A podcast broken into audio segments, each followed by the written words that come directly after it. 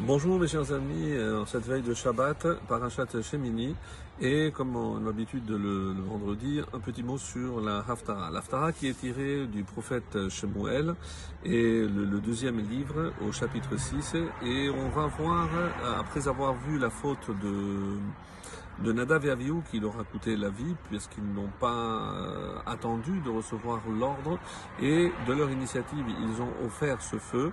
Eh bien, on va voir dans cette paracha euh, également un autre euh, incident qui a eu lieu avec Ouza, un personnage qui n'est pas forcément très connu, mais euh, qui entre en jeu lors du déplacement du Haron. En effet, comme vous le savez, après avoir traversé le Jourdain, le Mishkan arrive en Israël et va faire quelques séjours. Le plus long, c'est à Shiloh, 369 années.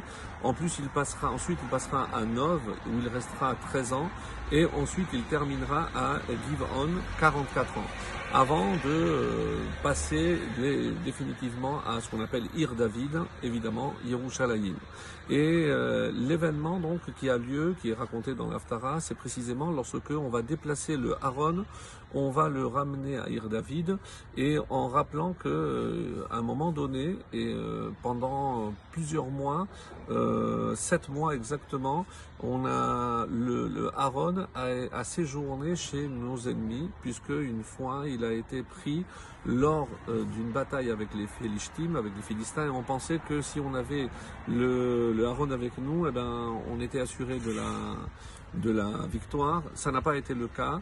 Euh, on a perdu non seulement le a, qui a été pris par nos ennemis, mais aussi le Mishkan a été euh, détruit. Il ne restait plus que les murs et le Misbéach. Donc euh, il faudra attendre donc cette période de David où on va récupérer enfin le Aaron pour le ramener, donc comme je disais, à Ir David.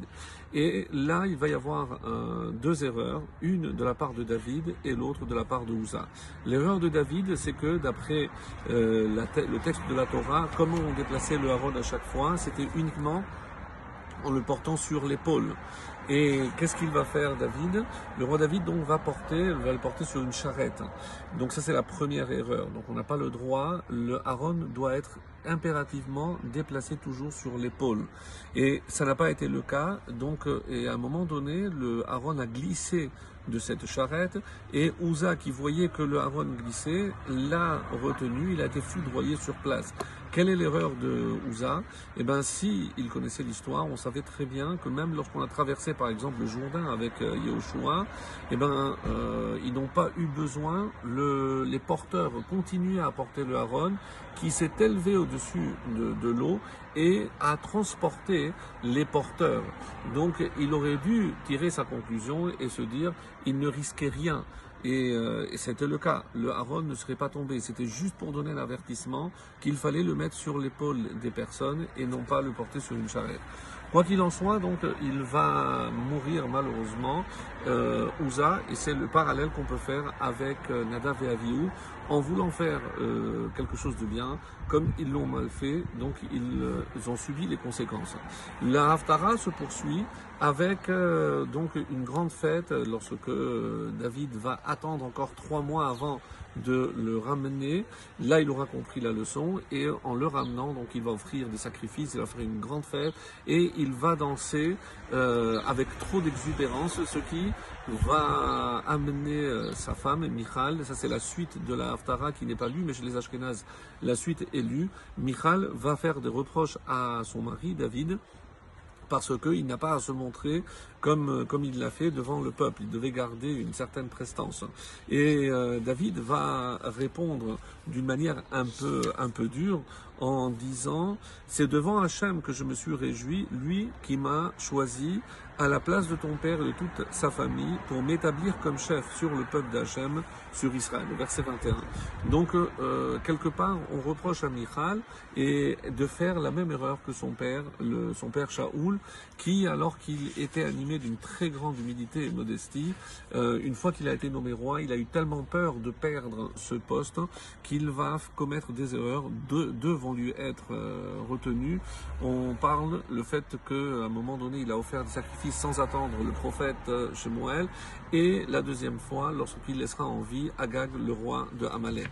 Donc, euh, quelque part, euh, Michal, qui a reproché à David de ne pas se comporter comme son père, a commis une erreur et euh, d'après le Radak, elle va être punie. Michal n'aura pas d'enfant malheureusement donc euh, parce que elle n'a pas compris qu'une fois qu'on est nommé à ce poste de roi, c'est euh, ce n'est pas nous, c'est Hachem qui nous a placés à tel ou tel endroit.